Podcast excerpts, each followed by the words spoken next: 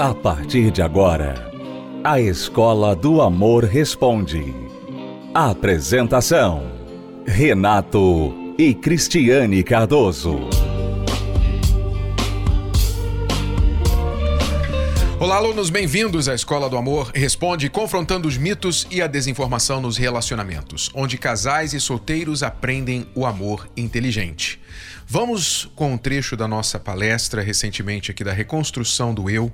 Você vai acompanhar agora um trecho, mas na íntegra você pode assistir pelo univervideo.com. E na sequência, nós vamos responder a pergunta do Marcos, que não sabe o que fazer para ajudar a esposa. A esposa começou a se envolver com amizades no trabalho, está com comportamentos estranhos e ele não sabe o que fazer, se luta, se desiste como agir. Já voltamos para ajudar o Marcos e quem estiver passando o mesmo problema que ele. Você erra mais na vida amorosa quando não sabe o que Deus quer. O que, que nós queremos dizer com isso? Quando se trata de vida amorosa, normalmente nós fazemos o que queremos.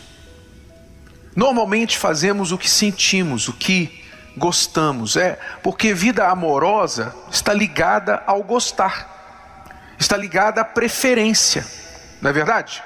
Você gosta de uma pessoa, por exemplo, você bate o olho numa pessoa e você diz: Poxa, eu gostei dessa pessoa. Pronto, já começou com o seu gostar. E aí você, porque gostou, na maioria das vezes, não pergunta se é certo, se a pessoa é adequada, se não é adequada, quem é aquela pessoa, qual o histórico daquela pessoa. Não, não pergunta nada disso. Você simplesmente sente e persegue aquele sentimento, tentando materializar o que você idealizou. É isso que normalmente acontece na vida amorosa. E por isso que muitas pessoas sofrem no amor, escolhem com o coração, escolhem pelos próprios gostos e desejos, e aí, depois que se envolvem com a pessoa e começam os problemas, elas começam a descobrir: poxa, não era bem isso que eu queria, não está do jeito que eu queria, o que eu esperava que ia acontecer não aconteceu, e assim começam as dificuldades. Eu me lembro que na minha juventude me apaixonei por uma pessoa e fui até ela uma diferença de idade enorme entre nós, e eu falei: Eu gosto de você, queria namorar com você. E ela, mas eu não gosto de você. Assim, na cara. E eu falei para ela: Mas eu vou fazer você gostar. Quer dizer, a gente não quer saber o que é certo, o que é errado, o que dá, o que não dá. A gente simplesmente quer o que quer. No amor, a verdade é essa. Normalmente a gente quer o que a gente quer. Isso não é só quando escolhe a pessoa, não. Quando você entra no relacionamento também. Quando você está no relacionamento com a pessoa, você quer o que você quer. Ah, eu quero uma pessoa mais romântica. E se a pessoa não é romântica, então você não é romântico comigo. Aí começam as reclamações. Você não é romântico, você não lembra a data. A gente fez aniversário de um ano do primeiro beijo e você não lembrou. Um ano do primeiro beijo, já ouvi isso. A gente fez o aniversário de um ano do primeiro beijo, você não lembrou. A gente fez aniversário de casamento, você não lembrou. Você quer que a pessoa seja daquele jeito seu. E a pessoa não é. E aí você fica punindo a pessoa, castigando a pessoa por causa daquilo, querendo colocar a pessoa na forma que você criou. Tudo porque você persegue o que você quer. Então, o que que acontece? Normalmente, quando a gente busca o que a gente quer, a Bíblia diz que o nosso desejo é contra nós. Ou seja, aquilo que a gente quer normalmente nos faz mal. Normalmente, é igual comida. A comida que você mais gosta, provavelmente é a que faz mais mal para a sua saúde. Exatamente porque você gosta, você come muito. Sim ou não? Você vai no médico, o médico fala: você, você come isso, você come aquilo. É, doutor, eu como. Você tem que parar de comer. Ai, doutor, ah, doutor, tem que parar de comer, tá aqui teu exame, o colesterol tá alto, não sei o quê. Aí você fica naquela luta. O que você mais gosta é o que mais te faz mal. Normalmente é assim. Então, a palavra de Deus nos ensina submeter a nossa vontade à vontade de Deus. Lá no Pai Nosso já está o segredo. Todo mundo aqui conhece o Pai Nosso. Pai Nosso que estás no céu, santificado seja o teu nome. Seja feita a tua vontade, assim na terra como no céu. Aí vem o pedido. Quer dizer, antes de pedir o pão nosso de cada dia, antes de fazer o pedido, eu preciso do pão, eu, eu preciso disso, e, e, vamos entender que ele ensinou o pão nosso, né? Ele não falou o brioche, ele falou o pão, não é? Quer dizer, a necessidade. Antes de pedir, ele ensinou: seja feita a tua vontade. Quer dizer, não é o que eu quero, é o que o Senhor quer. E dá-me o que eu preciso, não o que eu quero. Quando ele fala o pão nosso de cada dia dá-nos hoje, ele está nos ensinando a pedir não o que a gente quer, mas o que a gente precisa. E é uma diferença muito grande. Então, quando você desiste de fazer o que você quer e aceita fazer o que Deus quer, sua vida amorosa muda. É uma mudança pequena mas poderosíssima. Porque muitos de vocês aqui casados agora estão em pé de guerra, estão brigando, estão com problema no casamento, porque vocês estão fazendo o que vocês querem. Vocês não estão fazendo o que Deus quer para o casamento de vocês. Você, marido, não está fazendo o que Deus quer que você faça como marido. Você está fazendo o que você quer como homem. Você faz o que você quer, o que você gosta. E a sua esposa que coma menos se ela não gostar. Por isso seu casamento está assim. Você, esposa, mesma coisa.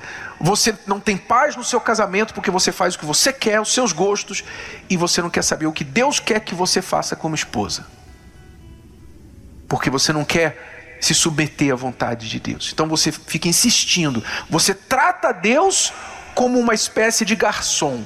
Você vem aqui e você quer, ó oh, Senhor, eu eu queria isso aqui, vou fazer o meu pedido, o meu pedido é esse aqui, o senhor pode me atender? Então você dá para Deus o seu desejo, o que você quer, mas você não ouve da boca dele o que ele quer para você. Aí sabe o que acontece? Acontece o que aconteceu com Paulo na Bíblia, o apóstolo Paulo. O apóstolo Paulo era extremamente religioso, cria em Deus. Ele era um judeu que era muito zeloso, rigoroso na sua religião judaica, e ele estava convencido por ele mesmo que o que Deus queria era que ele matasse os cristãos.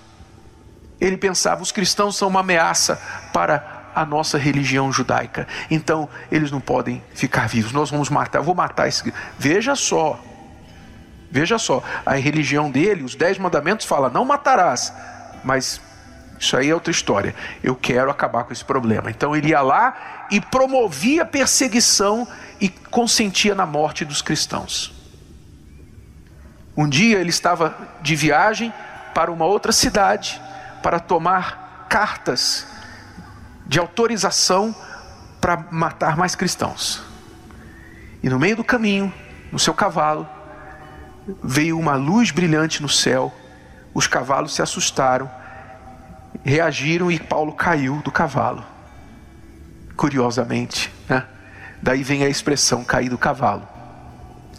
Paulo caiu do cavalo, ficou cego e ouviu Jesus, a voz de Jesus falando: Saulo, Saulo, seu nome era Saulo, por que me persegues?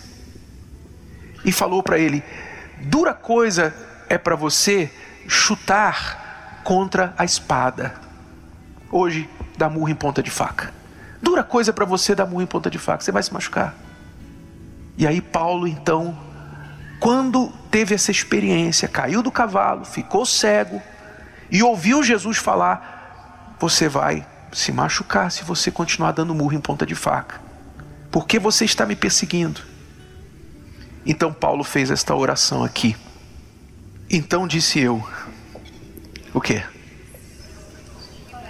Senhor, que farei? Três palavras. Senhor, que farei? O que, que o Senhor quer que eu faça? Ali, Paulo, pela primeira vez, parou para perguntar o que é que Deus queria que ele fizesse. E a mudança dele foi assim, uma das histórias mais belas da Bíblia é a transformação de Paulo. Porque em três dias ele foi de matador de cristãos para apóstolo. Foi tão radical a mudança dele que, quando os outros apóstolos e discípulos ouviram falar que Paulo, o Saulo, perseguidor, matador de cristãos, havia se convertido, eles falaram: Ah, esse camarada, ele está fingindo, ele quer se infiltrar no nosso meio para matar a gente. Nem os discípulos acreditaram de tão forte que foi a mudança daquele homem. Mas é isso que Deus faz quando alguém ora daquele jeito ali. Não demora. Está entendendo? O que você está procurando há anos, há anos e dando murro em ponta de faca, há anos tentando mudar teu casamento, há anos tentando mudar sua situação de vida e não conseguindo porque você só vem fazendo o que você quer e falando para Deus fazer o que você quer. O dia que você mudar a oração, e começar a falar: Senhor, o que, que o Senhor quer que eu faça? O que, que, eu, que, que o Senhor quer? Eu quero saber não o que eu quero, eu quero o que o Senhor quer. Qual é a tua vontade? Quando você decidir isso, não vai demorar a tua mudança. Você vai mudar literalmente da água para o vinho. Gostou? Foi só um trecho. Assista a palestra completa na plataforma Univervídeo ou participe presencialmente toda quinta-feira no Templo de Salomão e transforme a sua vida amorosa. Se você é aluno recém-chegado aqui na Escola do Amor, então você precisa saber das cartilhas do amor inteligente, que são os dois livros principais para casais e para solteiros, chamados Casamento Blindado 2.0 para casados e também Namoro Blindado. Se você quer aprender o que é o amor inteligente, então invista no seu relacionamento. Adquira o livro que você vai gostar de ler, mesmo se você é o tipo de pessoa que não gosta de ler, porque trata de você, do seu eu, você vai se conhecer melhor. Você que está em um relacionamento vai conhecer o parceiro melhor, entender a cabeça do homem, você mulher. E você, homem, vai entender a cabeça da sua mulher, por incrível que pareça. Sim, você vai conseguir entender, mas precisa investir. Então vá até uma livraria e adquira Casamento Blindado 2.0 ou Namoro Blindado, o seu relacionamento à prova de coração partido, que não é só para quem está namorando, é para solteiros também, que ainda nem namoram, tá bom? Ou pela livraria ou pelo site casamentoblindado.com, entrega em sua casa.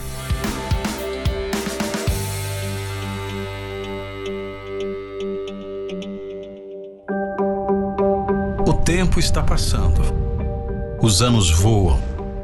Para muitos, olhar para trás é apenas sinônimo de dor. O sonho de ser feliz, constituir família, a casa dos sonhos, um cachorro e alguém do lado para amar. Tudo isso se tornou apenas uma sombra dos planos que um dia existiram. Infelizmente, nunca souberam o que é amor mas descobriram apenas o que era desilusão. Alguns até casaram, mas a cama permanece fria. Outros permanecem solteiros, mas com um aperto no peito toda vez que escutam a palavra amor. Mesmo sem referências e com um passado ruim, você pode escolher ser feliz na vida, na vida amorosa. amorosa. Descubra como, através do curso Reconstrução do Eu. Palestra especial na Terapia do Amor. Nesta quinta, às 20 horas. Avenida Celso Garcia, 605, Brás. Para mais informações, acesse terapia do amor.tv ou ligue para 11 3573 3535. Estamos apresentando A Escola do Amor Responde, com Renato e Cristiane Cardoso. É muito ruim quando você está em um relacionamento com uma pessoa que não quer se ajudar, que não enxerga os seus erros, não enxerga as suas falhas e você não sabe o que fazer mais. Você ama aquela pessoa, mas aquela pessoa não se ama o suficiente para se ajudar é o que o Marcos está passando agora. E nós vamos ouvir a pergunta dele, vamos ver o que ele pode fazer a respeito. Me chamo Marcos, tenho 24 anos, é, sou casado há dois anos, mas já convivo com, com a minha esposa há mais de seis anos. Há um ano e meio atrás ela começou a trabalhar, começou com umas amizades que têm me desagradado que não tem agregado em nada na vida dela, só tem trazido brigas para o, o nosso lar. E eu queria saber como agir, porque essas amizades têm influenciado no comportamento dela. Ela tem passado a fazer coisas que ela não fazia antes. A minha esposa, ela ia para a igreja, tudo. A partir do momento que ela começou com essas amizades, o primeiro que ela se afastou foi Deus. Ela tirou Deus da vida dela. A gente tem brigado muito por causa disso, porque ela ela fala que eu tô deixando de dar carinho, atenção para a família, para ficar correndo atrás de Deus. E eu tenho vivido muito angustiado devido a algumas situações que eu tenho passado com ela, não referente somente à igreja, mas a desconfiança do relacionamento, sabe? Ela devido às atitudes dela. E eu gostaria de, de ter um conselho, saber o, como agir nesse momento. Só que devido a isso, a gente tem muitos problemas familiares já. A, minha esposa, ela qualquer coisa que fale para ela, ela fica irritada, ela fala muito em se matar, ela corta o braço quando ela está muito estressada para aliviar a dor da alma dela. Eu já tentei conversar, ajudar ela e nada que fale resolve.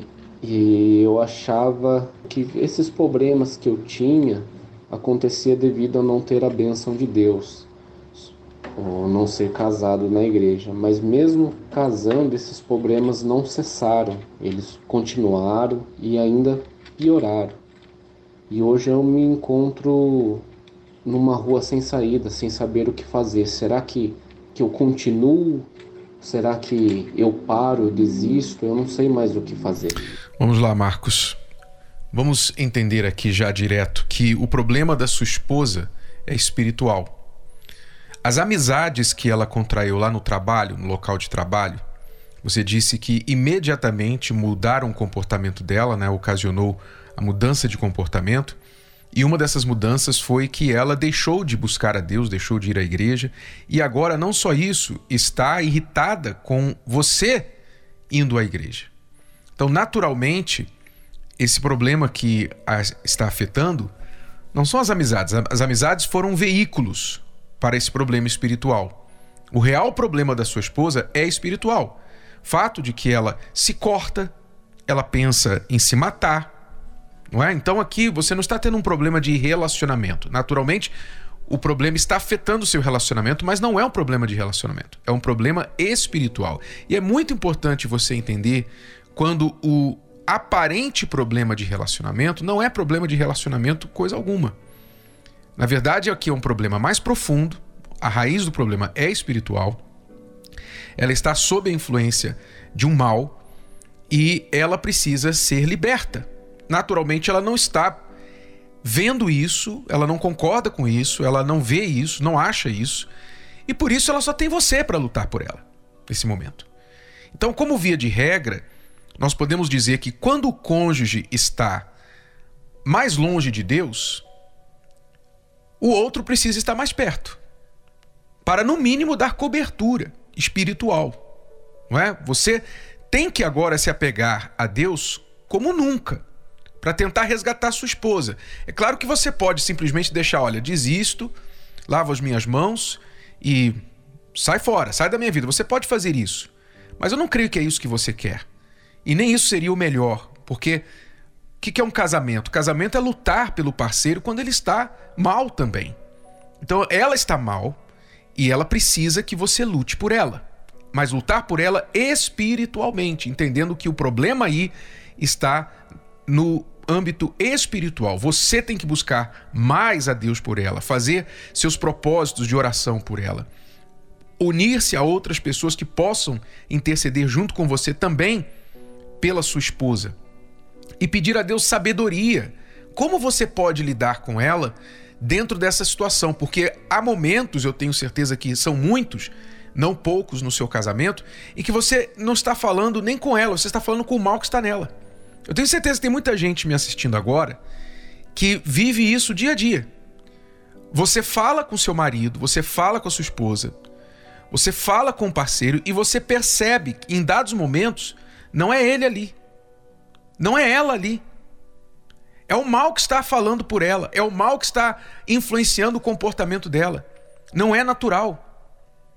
Então, para você lidar com isso, você não pode lidar no campo humano. No campo humano, qualquer dica que a gente der para você aqui, de paciência, de diálogo, de ser mais duro com ela, qualquer dica aqui vai fracassar. Por quê? Porque você não está lidando com uma outra pessoa que está nas suas faculdades mentais, emocionais e espirituais normais. Não está. Ela está debaixo de um mal. Ela estava fraca espiritualmente, se expôs para este mal através das amizades e amizades ruins, fica aqui o aviso. Amizades ruins podem ser grandes aberturas, grandes entradas para o mal na vida de uma pessoa. Não é por acaso que os antigos diziam e dizem ainda hoje: Diz-me com quem andas e te direi quem és. Você tem que ter muito cuidado com as amizades. Você que pensa assim, não, é só um amigo, é só uma amiga da faculdade, a gente só sai pro happy hour, a gente só vai viajar juntos, a gente só tem um momento descontraído juntos. Você pensa que as más amizades não vão te influenciar porque você é muito bom, você é muito autoconsciente, você é muito forte, você consegue bloquear qualquer má influência, você não vai acabar bebendo, você não vai acabar fumando, você não vai acabar traindo, como seus amigos fazem e falam o tempo todo a respeito. Não, você é uma pessoa impenetrável. Você pode se misturar com essas pessoas e não ser influenciadas por ela. Você é um ingênuo da vida. Você é um simplesmente um ingênuo, você é um, sabe, um, um bobão, uma bobona. Achar que as más influências não vão afetar a sua vida. Afetam sim. Afetam sim. A palavra de Deus também fala sobre isso. Então, aluno, Marcos, você tem que se apegar mais com Deus, você tem que fazer propósitos por ela, você tem que lutar por ela. E ainda que ela não queira, você tem que fazer, você vai ter que fazer tudo agora em dobro. Você vai ter que fazer por ela. Você vai ter que ir à igreja por ela. Você vai ter que ter sabedoria para lidar com os momentos em que ela está literalmente possessa de um mal e ter a sabedoria espiritual para naquele momento lidar com o mal que está nela, para que deixe a ela e assim você venha resgatá-la e trazê-la de volta para si. Agora, fica aqui uma lição para você que é cristão, você que é cristã. Não é à toa que a palavra de Deus diz que a luz não se mistura com as trevas. Então, quando alguém, o solteiro cristão, vai casar, ele tem que procurar alguém que está, no mínimo, na mesma condição espiritual que ele, pressupondo que ele está bem, que ele está com Deus na sua vida. Não é? Então o problema aqui não foi você se juntar a ela antes de casar. Isso já, já mostrou também uma falta de temor da parte de vocês. Mas o problema aqui era realmente espiritual. Você se juntou a uma pessoa que não tinha condição nenhuma. Agora você vai ter que lutar por ela. Fica aí a dica para os solteiros. Falando dos solteiros, nesta quinta-feira, 7 de setembro, nós teremos a pausa para os solteiros a partir das 18 horas aqui no décimo andar do Templo de Salomão e às 20 horas a palestra especial da Independência no Amor. 7 de setembro, feriado não esteja em nenhum outro lugar senão aqui na Terapia do Amor no Templo de Salomão. Até lá, alunos. Tchau, tchau.